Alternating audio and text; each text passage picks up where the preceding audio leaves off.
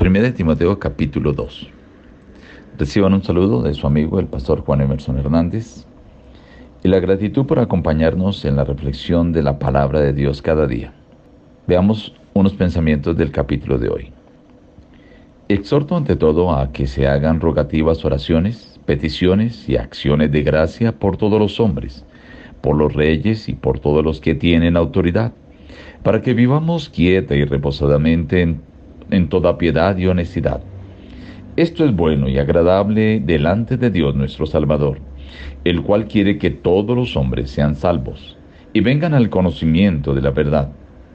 Pues hay un solo Dios y un solo mediador entre Dios y los hombres, Jesucristo hombre, el cual se dio a sí mismo en rescate por todos. Quiero, pues, que los hombres oren en todo lugar, levantando manos santas, sin ira ni contienda. Asimismo que las mujeres se atavíen de ropa decorosa, con pudor y modestia, no con peinado ostentoso, ni oro, ni perlas, ni vestidos costosos, sino con buenas obras, como corresponde a mujeres que practican la piedad. La mujer aprenda en silencio, con toda sujeción. Este capítulo 2 de 1 Timoteo presenta la intención del apóstol Pablo, la preocupación de que se hagan oraciones, de que se tenga en cuenta la oración intercesora por todos. Ahí incluye a los líderes. En ese tiempo se habla de los reyes, hoy en día serían los gobernantes, pero también dice de todos los que tienen autoridad. Igualmente dice allí que todos lleguen al conocimiento de Dios porque Dios quiere la salvación de todos. Y menciona hay un solo mediador entre Dios y los hombres, que es Cristo Jesús. Estimado amigo y oyente, esta parte es importante.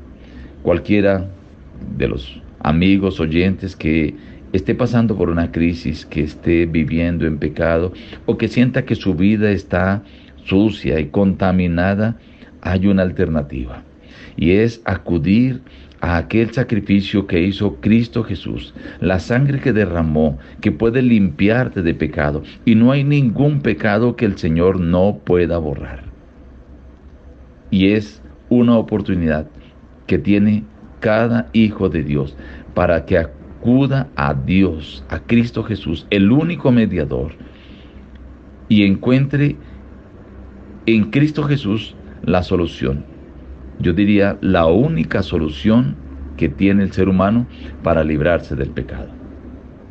Luego presenta que la forma como el, apóstol dice, la forma como quiere que hombres y mujeres hagan sus oraciones, que sus oraciones sean congruentes con su vida, que sea una adoración sin hipocresía, porque cuando una persona vive de una manera incorrecta, en su vida personal, en su vida privada o en la manera como se viste, se arregla, como es su vida externa y no va congruente a su vida interior, a su corazón, entonces es una vida, una adoración de hipocresía. El Señor quiere que cuando cada persona se levante, cada hombre se levante a orar, su vida sea congruente con su oración, que levante manos santas, dice, sin ira ni contienda. Y por otro lado, las mujeres en su adoración, cuando vayan a la iglesia, cuando mm, lleven su vida personal, dice que sea una vida honesta, con pureza, con pudor, que se vistan de buenas obras, como corresponde a una mujer que profesa la piedad. Y la forma de aprender, dice allí, eh, en silencio con toda sujeción. Bueno, algunos dicen que la mujer no debe hablar porque algunas versiones dicen que la mujer calle y luego el versículo siguiente dice que no permito que la mujer enseñe ni ejerza dominio. Esta era la costumbre del tiempo en que el apóstol Pablo escribió. La mujer no tenía derechos ni privados ni públicos. Pero aquí se presenta más con relación a la forma como debe aprender. Estimado amigo y oyente, hoy el apóstol hace una invitación a tu vida, que tú le des importancia a la oración, a la oración intercesora, a la oración genuina, pero una oración que vaya acorde con tu vida, que tu adoración sea acorde con lo que tú manifiestas ante el Señor.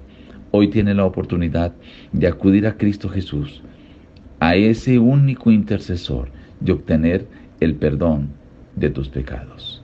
Nos despedimos diciéndote como cada mañana, busca a Dios en primer lugar cada día y las demás bendiciones os serán añadidas. Que Dios te bendiga.